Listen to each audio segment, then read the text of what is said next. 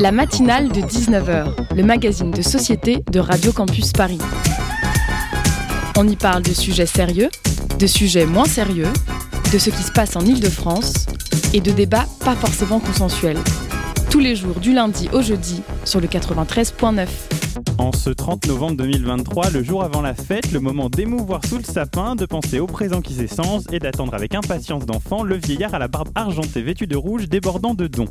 Aujourd'hui, en ce jour particulier, à l'inverse d'hier, je souhaite te dire que rester seul c'est bien, mais tomber amoureux c'est encore mieux.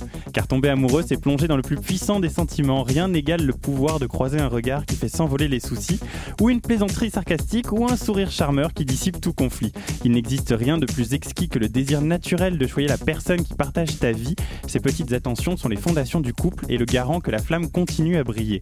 Non, ne tombe pas simplement amoureux, retombe amoureux, encore et encore. Entretenir le jeu de la séduction est la clé de ce sentiment, savourer le plaisir de plaire et d'être séduit. Surprends, sois attentionné envers les besoins et les subtiles insinuations. En tombant amoureux, tu découvriras un coéquipier, quelqu'un d'amusant, prêt à partager son aventure avec toi. Une personne qui craint de te perdre, qui s'inquiète sincèrement de ton bien-être et qui te considère ni comme un plan B ni comme un plan Q, mais bel bien comme le plan A, le seul et l'unique. Cette aide qui te dira je t'aime et tu répondras je t'aime encore plus. Tombe amoureux car ainsi tu revivras ces moments uniques. Le jeu de la séduction fera oublier les problèmes, le monde s'arrêtera et ton univers prendra une autre dimension l'espace d'un instant. Si un jour tu deviens le partenaire de cette personne, si tu entames une relation, fais-le non seulement pour te dire en couple, mais également pour des étreintes passionnées, pour transformer votre univers parallèle en un nouvel univers commun. Construisez un avenir qui vous appartient, protégez cette connexion unique des influences extérieures. Développez une complicité qui rendra jaloux les autres. Dans 10, 15, 20, 25 ans, 30 ans, attablés ensemble après avoir concrétisé vos rêves, tu pourras lui dire avec conviction Tu vois, je t'avais dit que l'on y arriverait. Pour ma part, je crois avoir trouvé cette personne, et malgré les aléas de la vie, je sais qu'un jour nous y arriverons à cette table. Ne me parlez pas d'une autre personne, je préfère vivre telle qu'elle est. Je sais qu'elle m'attendra sur l'autre rive et j'aurai moi aussi ma fin heureuse. En attendant cette personne, comme je te l'ai dit hier, reste célibataire, la, la place sera disponible lorsqu'elle se présentera et tu la reconnaîtras. Médite là-dessus. Salut, c'est Théo, vous êtes sur Radio Campus Paris et tout de suite c'est la matinale de 19h sur le 93.9.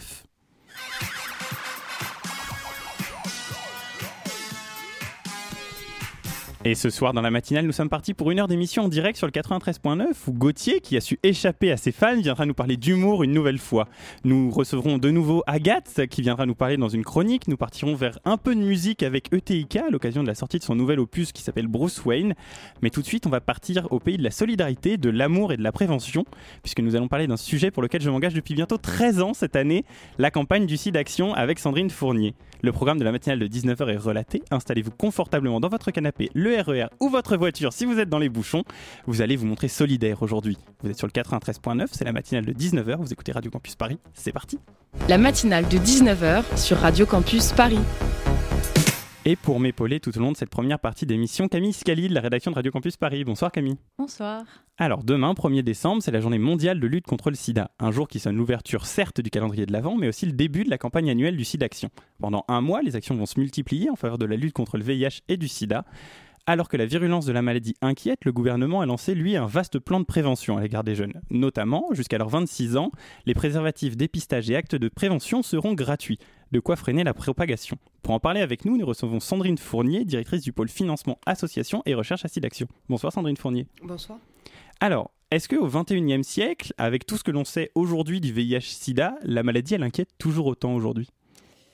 Alors, elle inquiète heureusement moins. Euh, D'abord parce que les gens vivent avec le VIH aujourd'hui, et ça c'est merveilleux, c'est le cas depuis 1996. Néanmoins, euh, on, est encore cette année, en tout cas pour les chiffres dont on dispose en 2022, euh, on estime à environ 5000 nouveaux diagnostics, c'est encore beaucoup trop ça baisse significativement hein, d'année en année, mais vraiment trop peu, dans un contexte où en fait on y est presque. C'est-à-dire que vraiment aujourd'hui on dispose de tous les outils qui nous permettraient de complètement enrayer la dynamique de l'épidémie. On a différents moyens de prévention qui sont très efficaces. On a un accès, un recours au dépistage qui est euh, vraiment facilité aujourd'hui. On a des traitements très efficaces, des traitements qui permettent aux personnes qui vivent avec le VIH de ne plus transmettre le VIH. Bref, on devrait y arriver, encore faut-il que ces différents outils soient accessibles aux personnes qui en ont vraiment besoin. Un des outils, c'est la PrEP. Cette pratique consiste à prendre un comprimé qui permet de réduire le risque de contamination. Pour certains, c'est un peu une forme de totem d'immunité face à la, maladie et le préservatif disparaît peu à peu des relations sexuelles one-shot des jeunes et des moins jeunes. Cette pratique, la PrEP, est-elle dangereuse? Alors, pas du tout. Euh, pas du tout. Euh, d'abord, c'est un médicament qui est très bien toléré, donc qu'on connaît puisqu'en fait c'est un médicament antirétroviral, c'est-à-dire c'est un médicament que prennent les gens qui vivent avec le VIH depuis suffisamment longtemps pour qu'on estime euh, sa toxicité. Or, on sait donc qu'il y a peu d'effets secondaires, très peu d'effets toxiques pour ce médicament, donc non, ce n'est pas dangereux. Il faut savoir en revanche que euh, le désavantage de la PrEP par rapport au préservatif, c'est que le préservatif, lui, protège de toutes les IST. Or, les IST, gonocoque, chlamydia, syphilis sont en augmentation ces dernières années, donc il faut aussi faire gaffe aux IST, pas seulement au VIH. La PrEP, c'est euh, au fond, c'est ce qui fait que les contamination, en particulier parmi les hommes homosexuels, baisse significativement ces dernières années. Parce qu'on a réussi, euh, je crois qu'il y, a eu autour de 64 000 de mémoire euh, initiation là, euh, en, cette année. voilà, ça progresse, mais il faudrait que ça puisse être accessible à davantage de personnes, parce que ce qu'on constate, c'est que ce sont plutôt les hommes, donc gays hein, principalement, euh, plutôt bien insérés, plutôt bien éduqués, donc avec un haut niveau d'éducation, plutôt vivant dans les grandes villes, qui se saisissent de cet outil. On se rend compte que les jeunes, les plus jeunes, moins éduqués, plus éloignés des villes, plus éloignés du milieu gay, eux ne s'en saisissent pas suffisamment.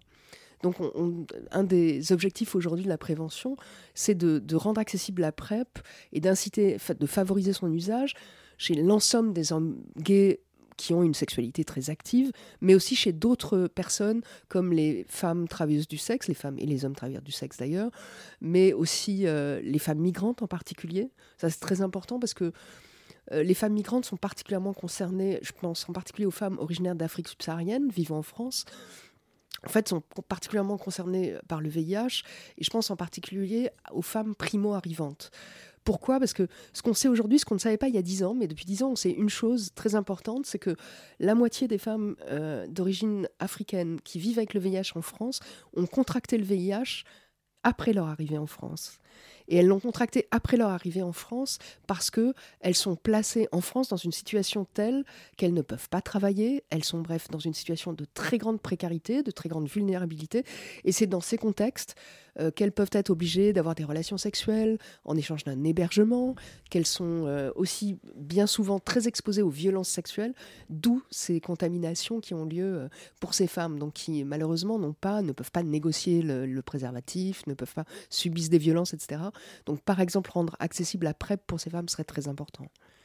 Justement, vous nous en parlez. On a dans l'idée générale, en tous les cas, que les personnes séropositives, c'est un peu des parias, que on pense que le VIH, ça s'attrape par la bouche, que c'est hyper contagieux, euh, qu'on a parfois l'impossibilité d'avoir des relations intimes ou amoureuses, que c'est la maladie du gay et que finalement ça ne touche qu'une certaine partie de la population.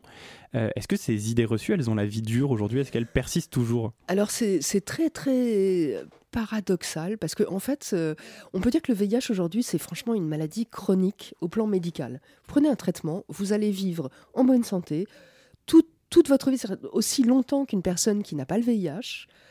Euh, vous pourrez avoir des enfants, vous pouvez travailler, vous... bref ce qui n'est pas du tout une maladie, enfin la, dimension qui n'est pas du tout, du tout ordinaire malheureusement, c'est justement la dimension sociale. C'est-à-dire que c'est le fait que, alors que les progrès médicaux ont été extraordinaires, qui permettent cette situation aujourd'hui pour les personnes qui vivent avec le VIH, en revanche sur le plan social, ouais, vous le dites, c'est des parias en fait. Et, en fait, les, les, les, personnes semblent, enfin les représentations vraiment de Philadelphia, qui datent des années 80, perdurent. Donc, les, personnes séropositives, nous on le mesure par un sondage, sont considérées comme dangereuses. Et c'est incroyable. Parce que, soyons clairs, vous prenez moins de risques vraiment de contracter le VIH en ayant une relation sexuelle non protégée avec une personne séropositive qui prend un traitement, plutôt qu'en ayant une relation sexuelle non protégée avec quelqu'un dont vous ne savez rien en fait. Donc vraiment, il n'y a aucun, aucun risque de transmission. Aujourd'hui, le VIH se transmet par des personnes qui, ignorent qu'elles en sont porteuses, en fait. Donc c'est pas vraiment le, le, quand on prend un traitement, on ne transmet pas le VIH. Donc donc donc aussi, si on pense avoir été exposé, il faut, enfin, il est essentiel d'aller se faire dépister parce que plus vite on est traité et plus vite on est en bonne santé et on ne transmet pas. En parlant de traitement, actuellement, il y a six personnes qui ont guéri du sida. Est-ce qu'on peut vraiment guérir de ce syndrome Alors, pas du tout. Bon, évidemment, les médias euh, euh, euh, s'affolent autour de ces cas de entre guillemets guérison, parce que moi je parle jamais de guérison, on ne peut pas attester que ces personnes sont guéries en réalité. Hein. parce que le VIH c'est très complexe, il va se planquer dans des cellules réservoirs. On n'a aucun moyen de vérifier que le VIH a complètement disparu du corps de ces personnes. En tout cas, pour autant qu'on peut le mesurer, on ne trouve plus dans ce qu'on peut mesurer le VIH dans le corps de ces personnes. Alors, euh, je parle de rémission. Pourquoi Ces personnes, alors, euh, en fait, le problème, c'est que ce, qui s'est passé pour ces personnes n'est absolument pas reproductible. Ces personnes, elles avaient un cancer euh, très très lourd pour lequel elles ont subi une greffe de moelle osseuse, qui est là aussi un acte très lourd. chirurgical très très lourd et, qui, qui n'est pas sans risque. Et il se trouve que par le plus grand des hasards, les donneurs, si vous voulez, dont elles ont reçu euh, la moelle épinière, étaient des gens qui étaient porteurs d'un gène, d'une malformation génétique.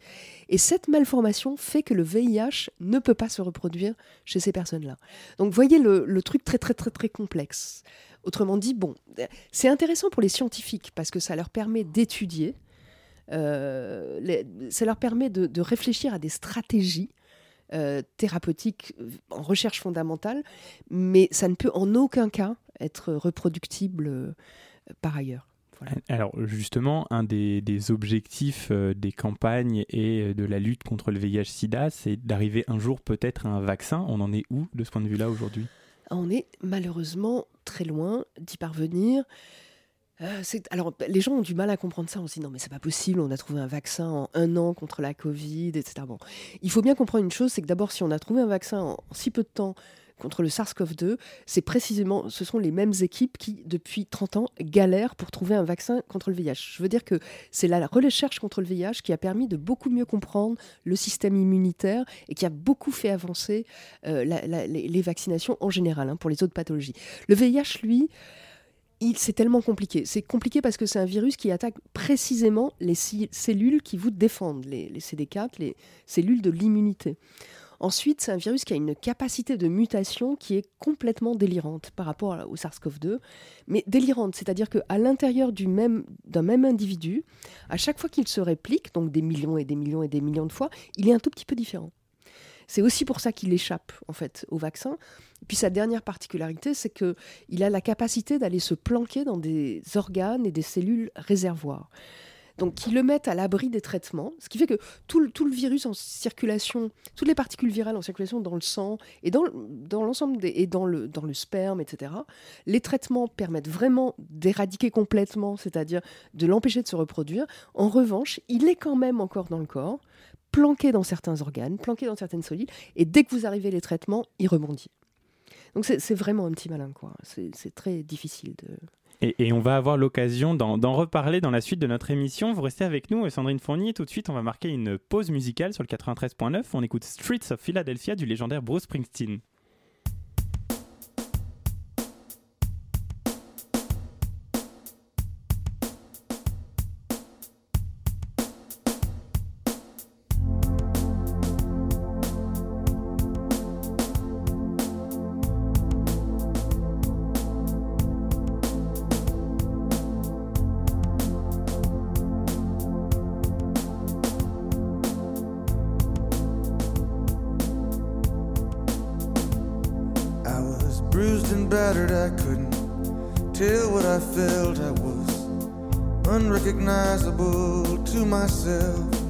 saw my reflection in a window and didn't know my own face. Oh, brother, are you gonna leave me wasting away on the streets of fear?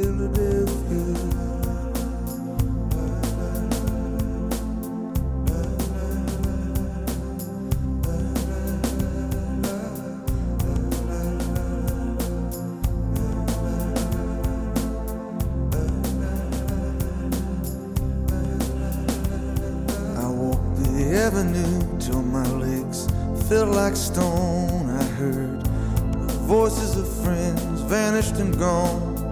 At night I could hear the blood in my veins, just as black and whispering as the rain on the streets of Philadelphia.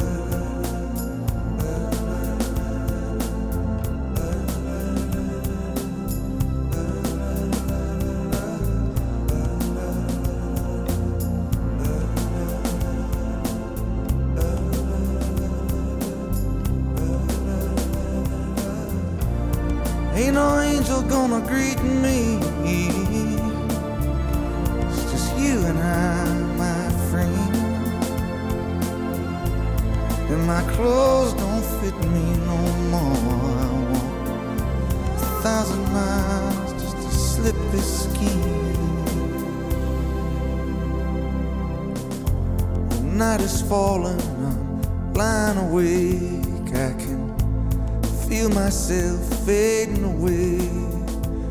So receive me, brother, with you, faithless kiss, or will we leave each other alone like this on the streets of Philadelphia?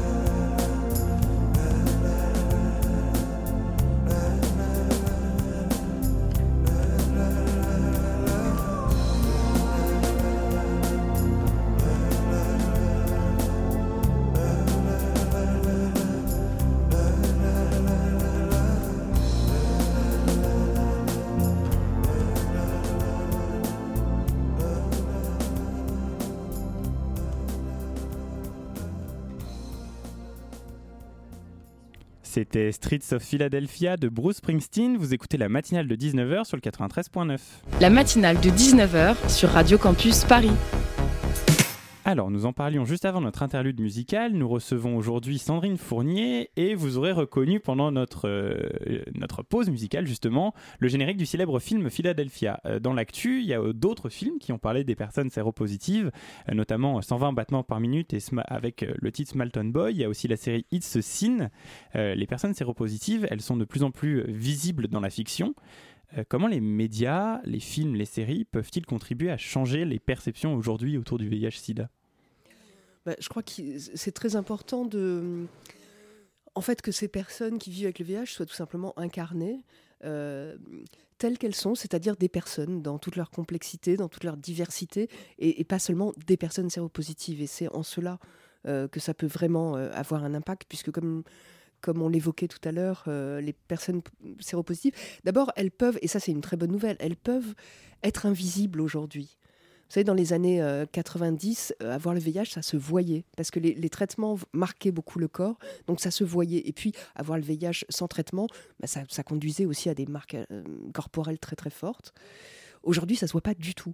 Et aujourd'hui, comme en plus on ne transmet pas le VIH quand on vit avec, on peut tout à fait ne pas le dire, jamais. Alors aujourd'hui, c'est bien le problème, c'est une maladie du secret en fait. C'est-à-dire que, euh, comme, comme on l'a évoqué, si sur le plan médical ça va, sur le plan social, ça reste très très compliqué de le dire, de le dire quand on rencontre quelqu'un, de le dire à sa famille, de le dire au travail. Et donc, donc c'est devenu une maladie du secret en quelque sorte. D'où l'importance qu'on puisse euh, accéder à des représentations euh, par la fiction. Je pense que c'est vraiment un très bon moyen. Ouais. Un autre aspect social qui peut être euh, évoqué, c'est celui de la précarité économique, puisque vous l'évoquiez, de nombreuses personnes concernées par le sida sont dans des situations de marginalité, de précarité assez grandes. Combien ça coûte hein, de se faire traiter? Alors heureusement, c'est gratuit en fait euh, en France. Les médicaments restent euh, bon, relativement chers, mais relativement ça a baissé. Il y a à présent des mé- médicaments euh, généricables, etc. Donc, et encore une fois, en France, euh, heureusement, on n'a pas besoin de se poser cette question parce que la prise en charge est entièrement gratuite. J'aimerais faire un petit tour du monde puisque vous évoquiez la France, mais précédemment vous évoquiez aussi l'Afrique. Euh, quelle est l'action du SIDAction en Afrique? Alors en Afrique, on, on- j'ai même un, petit papier avec, avec quelques quelques chiffres pour pas raconter de bêtises, enfin pour être un peu précise. Euh, à l'international, on a en 2022 euh, transféré 1 880 000 euros euh, pour financer 38 projets qui ont été portés par 34 associations dans 18 pays. Ce sont principalement des pays d'Afrique francophone, d'Afrique euh, subsaharienne, euh, quatre pays en Europe de l'Est, parce que l'épidémie est encore très active en Europe de l'Est aujourd'hui, notamment au travers de l'usage de, de drogue. Donc on, finance une, association en Russie, une autre en Ukraine et deux associations en Roumanie.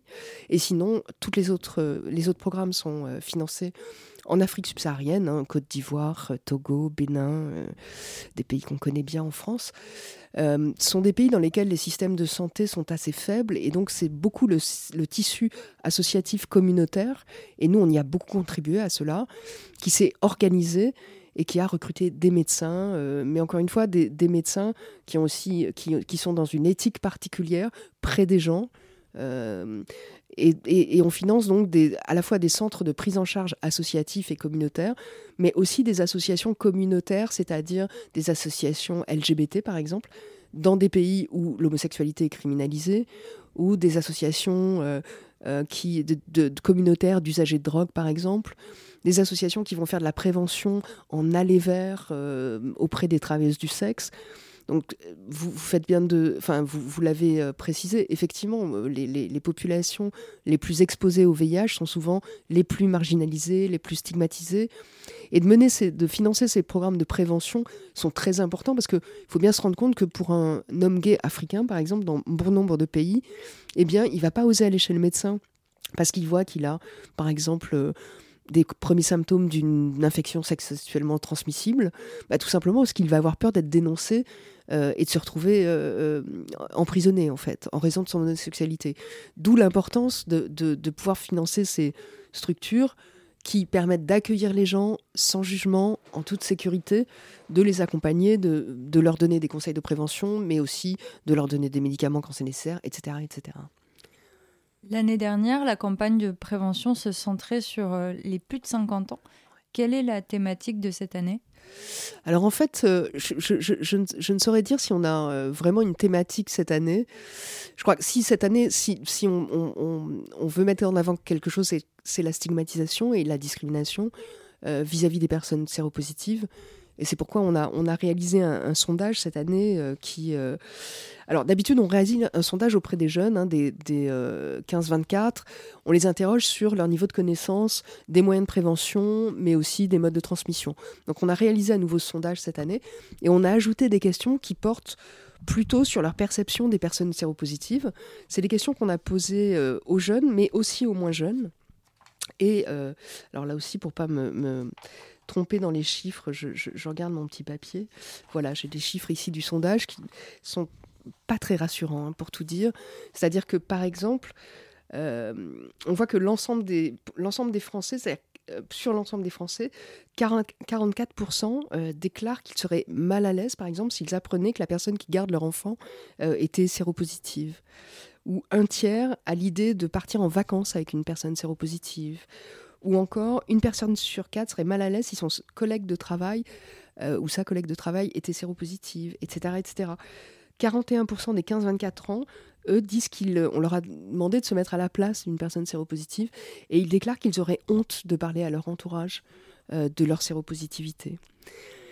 Bref, c'est pas ça, ça nous a pas tout à fait surpris, je dois dire, parce que précisément on finance euh, en France notamment euh, un bon nombre d'associations qui accompagnent les personnes vivant avec le VIH et on voit dans leur travail que ce qu'elles proposent c'est notamment beaucoup d'actions pour euh, rompre l'isolement de ces personnes.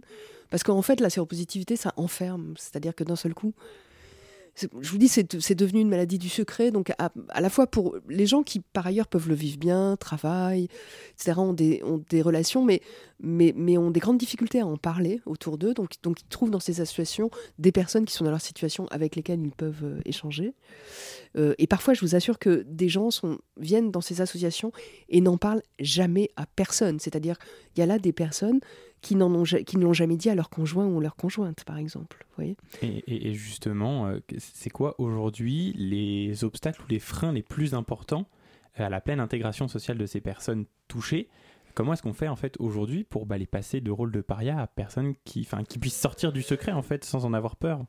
Eh bien, alors nous, à notre niveau, bah, ça passe par justement des campagnes d'information, de communication. C'est répéter sans cesse que vraiment les personnes qui vivent avec le VIH ne représentent mais aucun danger à aucun niveau pour quiconque. Et ça, on a beau le répéter, ça ne, ça n'imprime pas en fait. C'est un, un vrai problème. J'avoue que je ne sais comment faire. Je ne sais pas. Je pense qu'il faut vraiment multiplier les campagnes qui portent là-dessus, sur la discrimination, sur la stigmatisation, parce que visiblement l'information portant sur les programmes médicaux, ne semble pas euh, produire cet effet-là. C'est-à-dire que, au fond, vraiment, le sida, ça fait peur, en fait. C'est à la fois un peu banalisé, c'est-à-dire pour les vieux, c'est une maladie, une maladie de jeunes, pour les jeunes, c'est une maladie de vieux. Bon, résultat, on, fait un focus l'année dernière sur les plus de 50 parce qu'on voit que les, nouveaux diagnostics progressent chez les plus de 50 ans. Euh, chez les jeunes, ça reste quand même à 14% hein, en 2022, donc c'est pas rien du tout. Euh, voilà. on, a, on, a, on a bien du mal en fait à, comprendre. Qu'est-ce que... Je pense que ça va encore prendre du temps. J'avoue mon impuissance, sinon ma volonté de répéter les bonnes informations pour permettre que la stigmatisation et la discrimination s'atténuent, mais, mais, mais très franchement, ça, ça n'est pas le cas et ça, et ça, fait longtemps que ça dure. Là-dessus, on n'avance pas. Un autre sujet dont vous nous avez parlé, euh, demain s'ouvre donc la campagne euh, d'appel aux dons en partie. Euh, tout cet argent qui va affluer dans les caisses de SIDAction, où est-ce qu'il va aller? Alors, je précise, je précise que vraiment pour nous, le 1er décembre, c'est pas du tout la campagne d'appel aux dons. Hein. C'est le site d'action, la campagne d'appel aux dons, c'est généralement fin mars, début avril. Là, c'est une campagne d'appel aux dons. Pour nous, le 1er décembre, c'est la, journée mondiale, comme vous l'avez rappelé, de lutte contre le VIH. Et, et c'est pour plutôt une occasion pour nous de sensibiliser. On ne fait pas du tout d'appel à dons à ce moment-là, en fait. C'est, comme, on le disait euh, plus tôt, en fait, il y a peu d'occasions de parler du VIH. On manque d'informations. On voit que les jeunes sont de moins en moins informés. Donc, nous, on se saisit de cette opportunité du 1er décembre pour parler de VIH, pour dire où en est la recherche, pour informer les gens le plus possible. Mais vraiment, on n'est pas dans l'appel à dons. Mais ceci dit, je peux, je peux vous dire qu'on fait des, dons qu'on collecte tout au long de l'année et plus particulièrement euh, autour du site Action. Je reprends mes petits chiffres. Donc je vous avais dit, euh, l'année dernière, c'était 1 million 880 000 euros pour les, programmes africains. En France, c'était 2 300 000 euros pour financer 69 projets. Euh, portés par 65 associations partout en France, y compris dans les DROM, et dans les DROM c'est particulièrement important, et 2 670 000 euros qui ont financé 49 projets de recherche et 37 jeunes chercheurs très important de financer les jeunes chercheurs. Ce qui est aussi important, c'est d'être euh, en phase avec son époque. Aujourd'hui, on parle d'intelligence artificielle, de numérique absolument partout. Est-ce que euh, la campagne euh, de cette action sera axée sur le numérique cette année? Alors c'est tout à fait ça. cette année, en fait, depuis 2-3 ans, on réalise des campagnes qui s'appuient sur la culture populaire. Donc, il y a deux ans, on avait réalisé une petite campagne où, qui était vraiment marrante, parce que l'idée là, c'est aussi d'intéresser peut-être les plus jeunes, en fait. Donc, donc la première campagne, c'était, on avait, euh, on avait pris des extraits de films euh, et de séries, des scènes de sexe, dans lesquelles on avait introduit des préservatifs et des comprimés de PrEP. Et on, et on proposait aux jeunes de deviner euh, le, titre de la série ou du film en question. Ça avait super bien marché. L'année dernière, c'était, je ne sais pas si vous vous souvenez, c'était les tubes qui protègent. Donc on avait demandé à certains artistes des années 80, parce qu'on s'adressait aux plus de 50, donc on a demandé à Lio de réenregistrer Banana Split, qui était devenu Banana Safe. Hmm. Euh, il y avait comme ça des, tubes des années 80 euh, euh, dont on avait réécrit les paroles pour introduire de la prévention là-dedans. C'était assez marrant et ça avait aussi bien fonctionné vraiment auprès des pas mal diffusés par les radios, etc. Et cette année, effectivement, on s'appuie sur le réflexe de qu'ont beaucoup de gens. Des jeunes et des moins jeunes d'ailleurs, de cliquer sur des, sur des titres un peu alléchants, qui portent plutôt sur des, des du people par exemple euh, tiens euh, machinette euh, un nouveau date et là on voit une photo et on clique dessus pour voir qui, de qui il s'agit ou on, on, fait un appel comme ça avec un, un paravent donc quelque chose qui est supposé attirer le clic. Puis une fois qu'on a cliqué euh, on, se rend compte, on va à la table de Machinette qui est supposément avec son nouveau date, puis on se rend compte que non, elle, elle, dîne avec un ami scientifique qui lui parle de VIH. Et donc, voilà, et, en gros, bon, ben, on, explique aux gens, ben, si on vous avait tout de suite parlé de VIH, vous auriez jamais cliqué, donc on vous a attiré avec un autre, euh, on vous a appâté en quelque sorte, pour finalement pouvoir vous parler de VIH. Eh bien, merci beaucoup. Tu l'auras compris, chère auditeurice, plein d'actions sont à venir sur les réseaux en réel. Euh, et puis, bah, le site d'action, ça continue tout le mois de décembre et c'est toute l'année. Merci beaucoup, Sandrine Fournier, d'avoir accepté l'invitation de la matinale de 19h. Euh, tout de suite, on va marquer une nouvelle pause musicale sur Radio Campus Paris. On écoute Better Place de Poppy Fusée.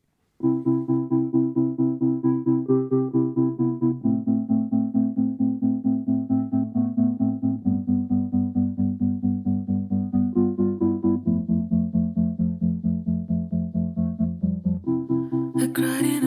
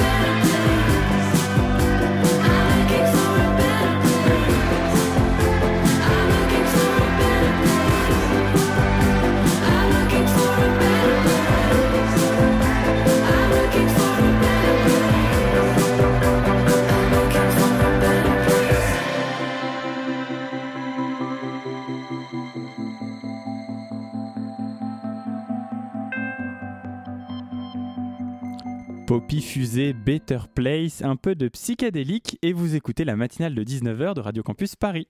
La matinale de 19h sur Radio Campus Paris. Et je vois Agathe Diaz-Nieuse de la rédaction de Radio Campus Paris qui entre dans le studio et je crois Agathe que tu viens nous parler d'un ministre qui est un peu en galère.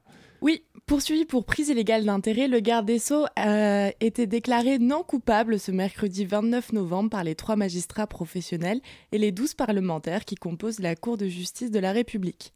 Je le rappelle, Éric Dupont-Moretti, à son arrivée à la tête du ministère de la Justice en juillet 2020, avait déclenché des enquêtes administratives prédisciplinaires à l'encontre de magistrats avec lesquels il avait eu des différends. Le ministre public avait requis à son encontre un an de prison avec sursis, cinq ans d'emprisonnement et 500 euh, 000 euros d'amende, estimant l'ex-avocat coupable d'une confusion entre affaires publiques et privées. Une décision qui engagea autant politique que pénalement euh, le procureur général, le Rémi Heinz. Aujourd'hui, le ministre s'affiche tout sourire à la décision de la Cour d'appel de, de Paris et il est déclaré non coupable, relaxé, c'est aussi le gouvernement qui peut souffler. Soutenu par Elisabeth Borne sur X, ex-Twitter, le garde des Sceaux va pouvoir continuer à mener son action au sein du gouvernement au service des Français. Je m'en réjouis. C'est une joie partagée à l'Elysée. Le ministre et son président viennent de passer une heure et quart à s'entretenir sur les chantiers à venir. Et des chantiers, il va en avoir.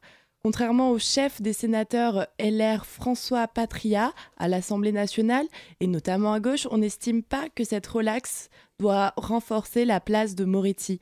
La nécessité d'entreprendre ces, chantiers, chez LFI, on s'insurge face à une juridiction d'entre-soi systématique et euh, systématiquement partiale, face à un procès qui fait la démonstration implacable de sa culpabilité. Avec euh, Marine Tondelier des écologistes, LFI appelle à supprimer la Cour d'appel de justice de la République. Et ça vous rappelle pas quelque chose? Oui, je vous le donne dans le mille. C'est une proposition de campagne du Macron 2017-2018. Vous savez, celui ni de gauche ni de droite, mais complètement libéral. Je le cite Nos concitoyens ne comprennent plus pourquoi seuls les ministres pourraient encore disposer d'une juridiction d'exception mais soumise en 2018 dans la réforme de la Constitution, elle avait été évincée par l'affaire Benalla. Décidément, Macron s'est bien s'entourer. Et cette relaxe, par cette instance d'exception, euh, elle, met, elle est elle-même en conflit d'intérêts. Et Éric Dupont-Moretti a pu euh, troquer ses chaînes contre un casque jaune. Mais euh, nous pouvons lever un doute sur sa détermination à être l'architecte d'une justice moderne. Après une telle affaire, il pourrait s'avérer être le boulet au pied de la justice. Eh bien, en tous les cas, on espère que la justice, elle, sera un jour rendue. Restez avec nous, la matinale de 19h, c'est pas fini sur le 93.9. Le Zoom, dans la matinale de 19h. Et le Zoom de ce soir est présenté par Zorine Oudmohand de la rédaction de Radio Campus Paris. Bonsoir Zorine. Bonsoir. Et ce soir, tu reçois ETIK pour la sortie de son dernier single, ça s'appelle Bruce Wayne. Euh, bonsoir. Bonsoir ETIK. Et on devrait pas tarder. Ah, bonsoir, bonsoir. Donc tu sors un nouveau single. Tout à fait, je viens de sortir un nouveau single, ouais. Bonsoir Taika, euh, j'espère que vous allez bien. Bienvenue à, du coup euh, à l'antenne de Radio Campus euh, Paris. Merci beaucoup. J'avais une première question pour vous parce qu'en écoutant du coup votre nouveau single, je me suis demandé quelles sont les principales sources d'inspiration derrière votre quatrième opus, Bruce Wayne. Euh, mes sources d'inspiration, c'est principalement ma vie. Hein. C'est principalement ma vie. Après, Bruce Wayne, c'est un morceau, euh, c'est un morceau un peu égo trip aussi. Ça fait partie du rap. Moi, je vois ça, ces morceaux-là, je les vois un petit peu comme des défouloirs. Tu vois, on n'est pas obligé de, c'est pas obligé qu'il y ait un sens profond. Euh, c'est aussi beaucoup pour mettre la technique en avant et des punchlines et des choses comme ça. Alors, je fais évidemment pas que des morceaux comme ça mais ça fait aussi partie de mon ADN, ce genre de son.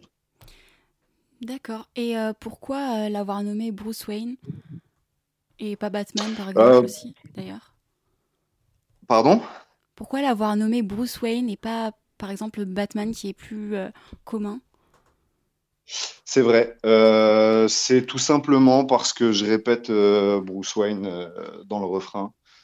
Je dis j'arrive full black comme Bruce et quand je l'ai écrit, je voulais pas, je voulais pas, je je voulais pas dire Batman parce que justement, euh, je trouvais ça, je trouvais ça plus intéressant de dire Bruce Wayne plutôt que Batman. C'était un peu moins, un peu moins obvious.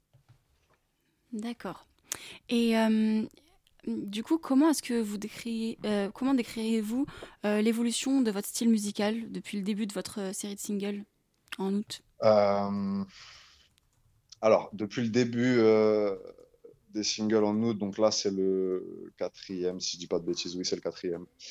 Euh, je sais pas si on peut dire qu'il y a une vraie évolution, enfin, dans le sens où les morceaux, ils sont assez. Euh, enfin, moi, quand je les ai créés, euh, c'était dans un laps de temps assez court. Donc, euh, mais par contre, sur ces quatre titres, il y a vraiment.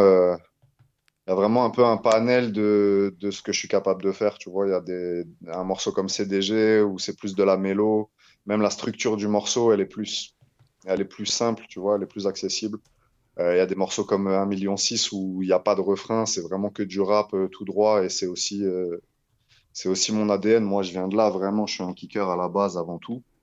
Après, j'aime beaucoup la mélo et puis j'aime pas faire deux fois la même chose, donc j'essaye de, de tenter d'autres choses. Mais, euh, mais voilà, je dirais qu'au-delà de l'évolution, c'est surtout un bon, un bon spectre euh, pour les gens qui me connaissent pas. En vrai, s'ils écoutent les quatre singles, ils ont quand même un, un, quelque chose de représentatif de, de, ce que je fais. D'accord.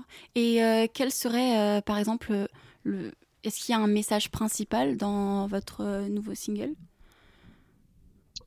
Euh, comme je te l'ai dit, c'est c'est un peu un morceau euh, bête et méchant entre guillemets celui-ci. Donc je sais pas si on peut vraiment parler de, de... il y a toujours hein, des, des, des, il y a toujours des petits messages, il y a toujours des petites phrases et tout. Euh, c'est pas un titre particulièrement engagé, tu vois. C'est comme je te dis tout à l'heure, c'est plus euh, c'est plus pour mettre la technique en avant, le flow, la prod s'y prêtait bien aussi, tu vois, faire un titre comme ça et pas un truc forcément très conscient. Donc, euh, donc voilà, je, je pourrais pas te dire un message qui est, dedans. J'invite les auditeurs à aller l'écouter et peut-être qu'ils trouveront quelque chose qui leur parle et, qui fait sens pour eux. Alors justement, Bruce Wayne, c'est le, quatrième single que vous sortez depuis votre processus de création musicale qui a commencé au mois d'août. Euh, est-ce qu'il y en a d'autres à venir? Est-ce qu'on peut éventuellement parler d'un album ou est-ce que vous avez quelque chose comme ça qui est en préparation? Euh, alors déjà, c'est le quatrième single que je sors euh, parce qu'on a décidé là de sortir que des singles. Mais euh, moi, je poste de la musique en ligne depuis 2018 ou 2019. Donc il y a déjà beaucoup de choses qui est disponible sur les plateformes. Il y a trois EP aussi qui sont déjà disponibles. C'est une, on l'a conçu comme une trilogie. Donc ça s'appelle, le premier c'est Décollage, le deuxième c'est Satellite et le troisième c'est Supernova. Et il euh, y a des singles aussi, il y a des freestyles, il y a une série de freestyles qui s'appelle Wow. Il y en a cinq jusqu'à présent si je dis pas de bêtises. donc voilà, c'était pas, pas, c'était pas particulièrement une décision artistique de repartir sur des singles. C'était aussi parce que pour moi c'est plus agréable pour moi et mon équipe que de se bloquer pendant six mois et de bosser sur un projet et tout. Donc, bien sûr, on refera des projets, mais là, j'avais envie d'un peu plus d'instantanéité et de pouvoir euh, enregistrer un morceau, l'envoyer direct au mix et, et trois semaines après, c'est sur les plateformes, tu vois. C'était un peu ça la démarche. Donc, pardon, pour répondre à ta question, euh, il y a beaucoup d'autres choses pour les gens qui veulent aller voir taper ETIK sur n'importe quelle plateforme. Il y, a, déjà pas mal de morceaux. Et, oui, bien sûr, dans l'avenir, on va euh, peut-être pas un album. En fait, c'est des discussions qu'on a, mais j'aimerais attendre qu'il ait. Je suis vraiment en développement, tu vois. Je suis, je suis pas, je suis pas connu. Et euh, avant de faire un album, je voudrais qu'il y ait un minimum d'attente derrière. Mais on fera sûrement des mixtapes, des EP, des choses comme ça. Et est-ce que vous avez euh, des, euh, par exemple, des, des, artistes qui vous inspirent ou qui vous ont inspiré? Ouais. Bien sûr. Euh, en rap, rap français, rap américain, confondu. Comme, Comme vous, voulez. vous voulez. Ok. alors déjà, le premier artiste qui m'a inspiré dans ma vie, le premier artiste que je me suis vraiment approprié, tu vois, moi, j'ai eu la chance de grandir dans une famille où il y avait beaucoup de musique. Et du coup, je pouvais aller piocher un peu dans les CD, euh, tu vois, et, et écouter un peu tout seul. Et le premier artiste qui m'a vraiment giflé comme ça, c'était Renaud. Renaud, j'ai vraiment pris une grosse baffe parce que c'était. Euh, mais je te parle de ça, j'avais, je sais pas, peut-être 6-7 ans, tu vois, mais c'est. Mmh. J'avais déjà conscience que c'était archi différent de, ce que je pouvais entendre ailleurs à la radio et tout, euh, même au niveau des textes, même si forcément je comprenais pas tout. Mais, euh, mais voilà, je trouvais que c'était un artiste particulier déjà à cet âge-là, ça, il m'a beaucoup marqué. Euh, j'ai beaucoup été marqué par, euh, par des artistes comme Louis Armstrong, Nina Simone. Mon père, il écoutait beaucoup ça à la maison, tu vois, beaucoup de jazz, de blues, etc. Et après, en rap français, euh, rap français, l'époque où j'ai commencé à faire du rap, donc j'étais très jeune, c'était euh, Laura Luciano, Lunatic, euh, Oxmo Puccino, Salif. C'est ces mecs-là qui m'ont vraiment donné envie d'écrire et de faire de la musique. Euh, j'ai vu que vous faisiez euh, une tournée. je voulais savoir comment, comment ça se passe et est-ce que euh, dans quelle ville est-ce que euh, vous allez faire votre tournée? Alors là, en fait, c'est quelque chose qui s'est déjà passé. C'était pour l'EP, c'était pour le, le, d'avant. Donc là, on a terminé les dates. après, c'était tourné, c'est un grand mot. Encore une fois, je suis en développement, donc on a, fait plusieurs dates qui étaient très cool. D'ailleurs, on a fait des premières parties de Bébé Jacques et tout. C'était, super. Et là, euh, là, on est en train de chercher d'autres dates justement pour 2024. Donc là, je peux pas dire tout de suite dans quelle ville on va passer et tout. C'est en, en discussion. Justement, quels sont les, prochains projets de TIK C'est quoi votre avenir aujourd'hui? Vous nous dites que vous êtes en développement, etc. Mais c'est quoi le projet d'avenir pour vous aujourd'hui? Euh, le projet d'avenir, je, t'avoue que hum, je, j'essaye de ne pas regarder trop à long terme parce que hum, bah, on est dans une industrie enfin, compliquée. Euh, très concurrentielle en tout cas c'est dur hein. pour les gens qui savent pas en plus moi je suis en indé ça veut dire que c'est mon oseille que je mets c'est on fait tout en équipe et tout mais euh, je veux dire les gens ils le font parce qu'ils croient en ce projet et tout les trois quarts des gens qui bossent sur ce projet ils sont pas payés donc c'est vraiment un, un boulot d'équipe et euh, Là, je vais continuer à sortir des singles.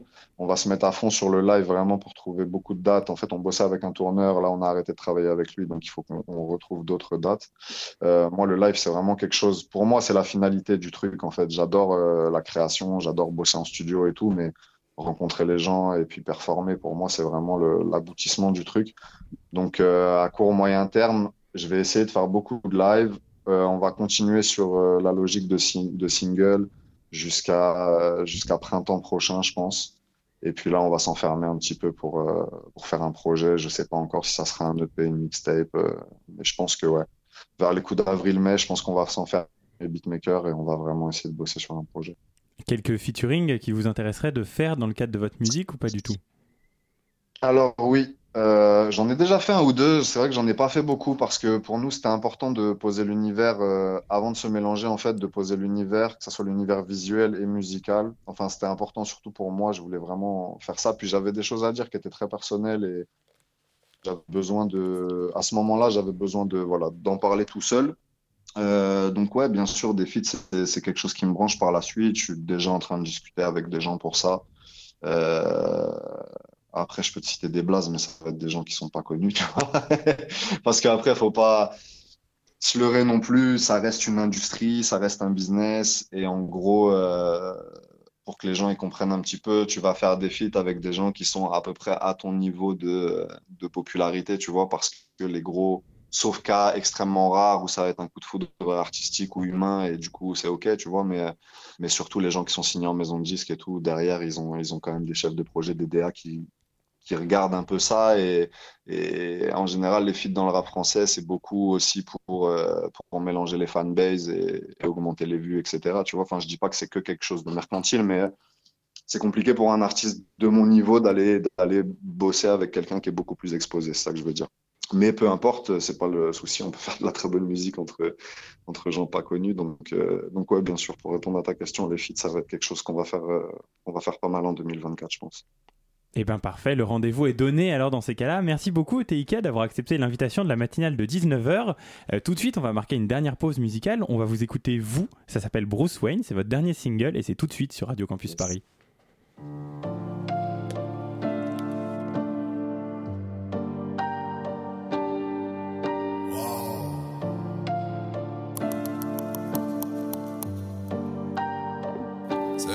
Enfoiré.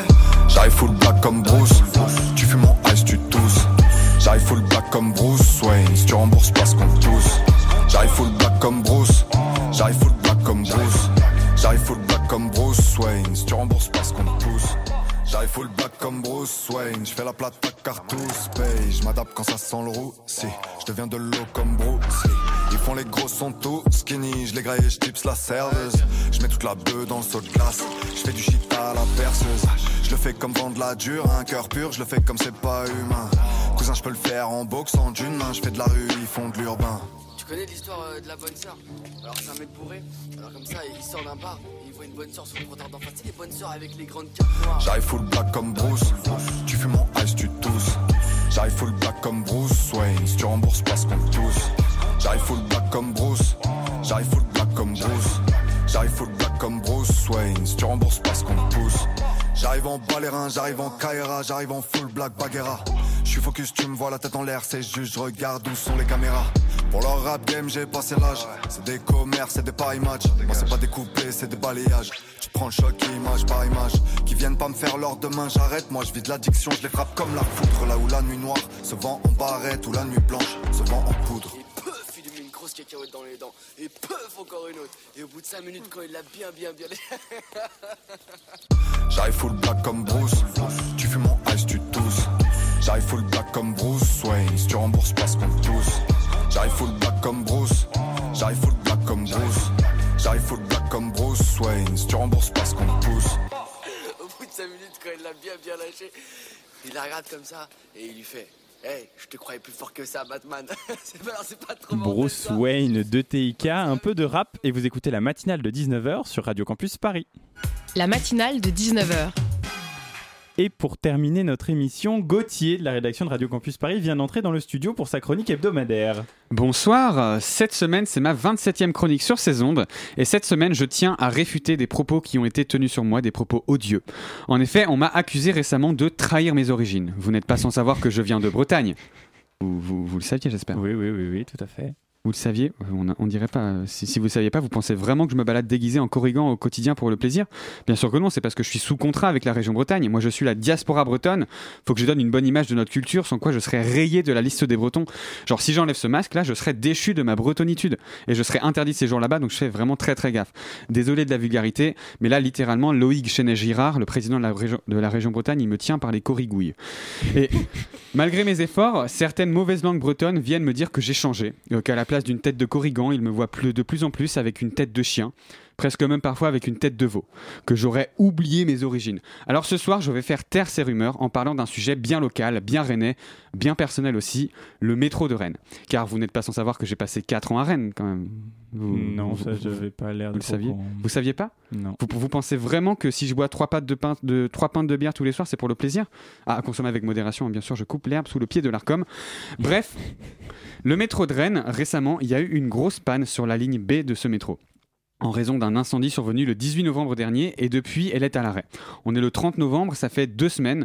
Pour vous donner un petit peu un équivalent parisien, la ligne B du métro de Rennes, c'est la ligne la plus moderne. C'est un peu comme la ligne 14 ici. Donc là, imaginez, c'est comme si pendant deux semaines, on pouvait pas du tout prendre la ligne 14. Bon, euh, mauvais exemple pour le coup. Euh, en, tout cas, euh, c'est une tristesse pour toutes les Rennaises et toutes les Rennais, tous les Rennais, parce que ça fait seulement un peu plus d'un an que la ligne elle a ouverte. Et figurez-vous que ça a fait de Rennes la plus petite ville au monde à avoir deux lignes de métro. Ajoutez à ça que la ligne c'est une première mondiale car elle est la seule au monde pour le moment à utiliser un matériel roulant de type Cityval, qui est un dérivé du Néoval, le digne héritier du Val, qui équipait déjà toute la ligne A depuis son ouverture en 2002, et également les métros Toulouse et Lille, Lille qui a également le tout premier métro automatique du monde. D'ailleurs, petite anecdote, euh, ce sont également les mêmes matériels roulants que les Orlyval et les CDG Val qu'on peut retrouver d'ailleurs euh, aux aéroports d'Orly et de Charles de Gaulle. Et toute cette merveille de technologie, malheureusement, elle est inaccessible depuis deux semaines. Alors moi, je suis pas concerné, j'habite plus à Rennes, et si je veux prendre le métro ou les transports ici à Paris, disons que j'ai le choix. hein. Je peux prendre la ligne 1, je peux prendre la ligne 2, euh, la ligne 3. Si ça me change, je peux prendre la 3 bis ou encore la ligne 4. Alors c'est rare, c'est rare, mais il peut m'arriver de prendre la 5. Carrément, si je me sens d'attaque, je prends la 6. La 7 et 7 bis peuvent m'attirer également. La 8, c'est une des lignes que je prends parfois, mais pas autant que la 9, hein, pour être honnête. Après, bien sûr, vous pourriez me citer la 10, la 11 à la limite, mais elles auraient rien à envier à la ligne 12, qui, par exemple, je trouvais bien plus agréable que la ligne 13. En derrière, il y a la ligne 14. mais bon, c'est pas ma ligne de prédilection. Euh, Il y a aussi le, le A, hein, le, le RER B, RER C, RER D, et j'ai failli oublier le, le RER E. Bref, j'ai le choix. Euh, Il y, a aussi- y a aussi le transilien H, euh, le transilien P, le transilien K, le N, le J c'est le R, euh, le U, et puis des fois le tramway. Bref, j'ai le choix. Euh, mais moi je suis altruiste, moi je pense aux pauvres provinces. Aux, aux gens de Rennes euh, qui n'ont pas cette chance-là euh, et qui sont privés de métro B, qui sont obligés de se déplacer en cal en bus euh, pour aller aux endroits qui étaient couverts par sa ligne. En tout cas, les gens de Rennes qui m'écoutent, même si j'en suis pas sûr parce que je sais pas si vous avez les... Oh non, les accusations étaient vraies. Je suis devenu un parigot. c'est la fin pour moi, ça y est. Il me reste plus qu'une chose avant ma transformation, c'est de désigner des lieux de Paris avec des numéros d'arrondissement. Et là, j'accepterai officiellement le titre de tête de veau. Désolé à tous ceux que j'ai déçus. Salut. Eh bien, merci Gauthier pour ce florilège des transports parisiens, mondiaux et français. Eh bien voilà, chère auditorice, je crois que l'heure est maintenant venue de clore cette matinale de 19h. J'espère de tout cœur que cette émission a su ensorceler ton attention, ouvrant la porte à l'exploration de nouvelles connaissances légèrement plus riches qu'hier, mais sans doute moins que celles qui émailleront ton destin demain. Un immense merci à Sandrine Fournier d'être venue illuminer notre antenne de ses perspectives perspicaces sur la campagne du SIDAction qui s'ouvre demain. Un chaleureux applaudissement à Camille Scali pour sa collaboration inestimable, tissant une trame précieuse tout au long de cette première partie d'émission. N'oublions pas d'adresser non plus nos salutations à la captivante Agathe Diaz-Neuch et exprimons notre gratitude envers Zorin Ould Mohand d'avoir participé au Zoom dédié à ETIK et son dernier titre Bruce Wayne. Remercions également Gauthier pour sa contribution passionnante sur sa chronique sur les transports. Et tout ceci n'aurait jamais été possible sans l'aide précieuse de notre complice Jeanne Thévenot qui a ouvert les micros de la matinale ce soir, nous permettant de te parler, chère auditorice. Un hommage particulier est à rendre à Héloïse Robert, l'architecte en chef de notre émission, orchestrant avec maestria l'ensemble de nos activités. Elle se dévoue à dénicher nos invités, insufflant ainsi une vitalité dynamique à nos programmes d'actualité exclusivement pour toi, précieuse auditorice. Et enfin, un remerciement tout particulier à toi qui illumine nos soirées dès 19h. Grâce à toi, nous apprenons, nous évoluons et nous nous efforçons de traiter de sujets qui t'animent et te passionnent. Tu es notre phare, notre inspiration et pour cela, nous te sommes infiniment reconnaissants. La matinale de 19h, elle revient en toute exclusivité pour toi dès lundi sur le 93.9 et 24h sur 24 sur radiocampusparis.org ainsi qu'en DAB+. Avant de nous quitter, souviens-toi de ceci. Peut-être t'étudies que cette personne est l'amour de ta vie, peut-être que tu penses qu'elle ne t'aimera jamais. Reprends-toi. Le plus beau des destins est face à toi et grâce à un petit coup de pouce du destin, peut-être enfin elle sera éprise de toi.